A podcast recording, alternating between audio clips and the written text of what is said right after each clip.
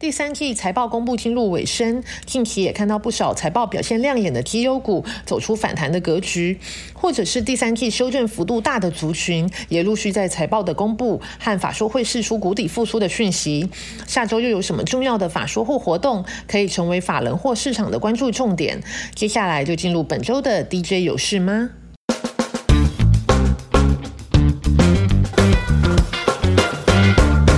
首先，照惯例先谈一下美股。在美股部分，因为我们内部作业的因素，本周录音的时间是台湾时间周三。周四晚间，美国将公布十月份的 CPI，可能会再度牵动美股行情。据群益分析师包子旭表示，先前鲍尔谈话，市场是说目前谈论暂缓升息仍不是时候，所以若后续经济数据亮眼，或者 CPI 再度高于市场预估之下，将有可能推动市场的担忧心理，而造成十年期国债价格继续下下跌。若国债价格继续下跌，将推动各类型的债券价格也一起走跌。而在今年各类型债券已经普遍下跌二十至二十五 percent 的状况之下，并且持续已经到了年底的结账或做账的时候，将有可能在这个月下旬造成市场不小的波动。因为若债券价格继续下跌，也将会推动持有债券跟股票的机构又可能再度抛售股票。而在近期美股市场上大举抄底的 ETF 买盘，如果又继续跌破前低之后，需要留意可能会触发多杀多的卖压，所以年底将近，仍需小心市场的修正可能尚未完毕的风险。另外，下周还可以关注美国会公布零售销售数字，先前九月的表现是持平，已是低于预期的表现。若十月零售销售数字仍不佳，即反映年底的圣诞节消费旺季恐怕落空。回到台股下周大事的部分，伴随财报公布，下周仍是法说会召开的旺季尾声。在电子族群的部分，微波元件厂深达科以及同集团的天线设计厂商瑞特将于下周召开法说。深达科是低轨卫星概念股，随着 Starlink 发射的卫星数量成长很快，以及新店的服务范围扩大，深达科在低轨卫星出货量的爬升速度也快，再加上产品的单价高，对深达科贡献的营收比重也是持续放大。伺服器市场是明年支撑不少厂商营运成长的重要动能。下周将有机壳厂秦城以及机构建大厂以盛 KY 的法说会，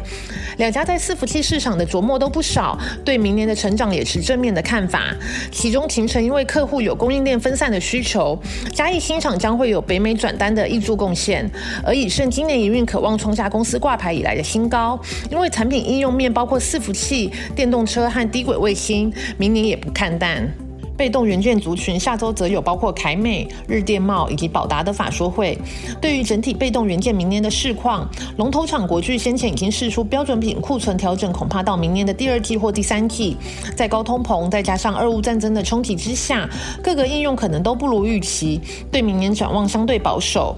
那在传产股的部分，十一月中旬中钢将开出十二月份的月盘。原先中钢预期十一到十二月在传统旺季之下，以及库存已有去化呢，十二月的月盘可能走势平稳或涨价。但在中国二十大之后，铁矿砂、国际钢价走跌，进口低价钢品又开始流窜，对十二月盘价都带来压力。但因为台币贬值，还有煤价上涨，成本难降，所以公司撑盘的意味仍浓厚。那这个月预计会开出平低盘，不如中钢原本的预期表现。下周也是汽车和车用零组件的法说旺季，包括玉龙、玉日车、中华的集团法说，以及英利 KY 的法说会将举办。整体来说，第四季是传统旺季，业绩渴望增温，但因为缺料和风控等因素，今年车市仍是衰退，明年则看成长。其中玉龙先前因为被产险拖累，第四季和明年的展望会较好转。新店玉龙城也将在明年上半年开幕，预料将会有租金收益。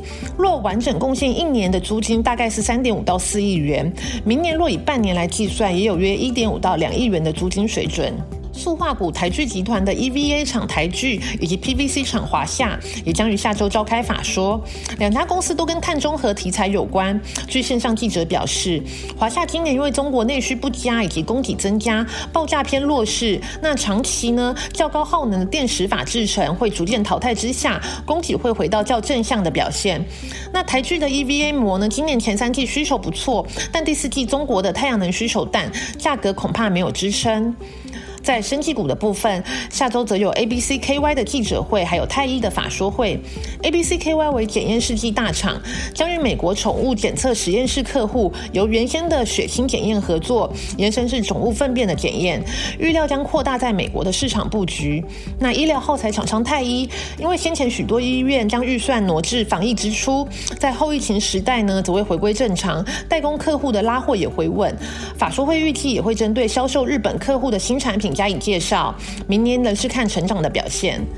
在金控股的部分呢，下周打头阵的是中信金的法说会。十月份中信金因为提列防疫险转亏，预料法说会市场会针对其防疫险的想法以及产险子公司的增资进度，仍会是关注的焦点。另外也有新股要上柜，介绍给大家认识。下周软体股贝利股票代号六八七四将举办上柜前的记者会，还有业绩发表会。贝利的大股东为资讯整合厂资通，公司主要是研发协助企业快速产制财报的软体。那财会平台在台湾的上市柜公司客户超过两百五十家，今年前九月的营收已经超过去年全年水准，也有代理 Oracle、Cisco 等大厂的资料库、云端和治安软体。那在热门族群的部分，本周利用 XQ 原全球赢家的看盘系统，我们选出驱动 IC、安控两大族群。在驱动 IC 的部分，联用、天域法说会相继释出相对正面的讯息，除了价格跌幅逐渐收敛之外，库存也有望慢慢下降，调整到正常的水位。那成本端也有渴望在封测厂、晶圆代工厂的让利之下，毛利率有机会止跌。下周仍有瑞鼎将接力法说，预料也会跟随同业释出相似的展望。但关键呢，还是要看明年农历年后是否会有较好的需求回温。在安控族群的部分，近期因为中国、美国乃至于台湾等各国政治经济的变化，预期美国国防授权法 NDAA 的执行会更加的彻底，因此呢，中国安控竞争厂商的发挥空间将进一步压缩。相形之下呢，空出来的市场则对台湾的安控业有正面帮助。同时呢，安控产品所需的晶片缺料状况确实已经缓解，尽管在半导体晶片的交期上仍有长短的差异，但料件供货状况较去年已经有明显。的改善，个别厂商包括奇偶、精锐跟盛品都算是受惠 NDAA 法案，明年展望正向。那深瑞呢，则在倒车系统外销业务持续努力，明年展望同样偏乐观。以上就是本周的 DJ 有事吗？到了十一月份，Mon DJ 团队我们也开始陆续为大家追踪个别厂商明年市场展望和焦点。虽然大环境之下呢，普遍厂商都蛮谨慎和保守的，但也不能看出有些市场已经开始自严格的库存修正潮后，有陆续重回拉货力道的状况。那消息面也有慢慢的转趋正向，也鼓励大家持续跟我们一起关注产业动态，可以在学习投资的路上有更充分的掌握和准备。那下周二的节目呢，我们就会针对半导体明年展望还不错的个股有更多的介绍，大家不要忘了第一时间下载收听哦。我们下周见啦，拜拜。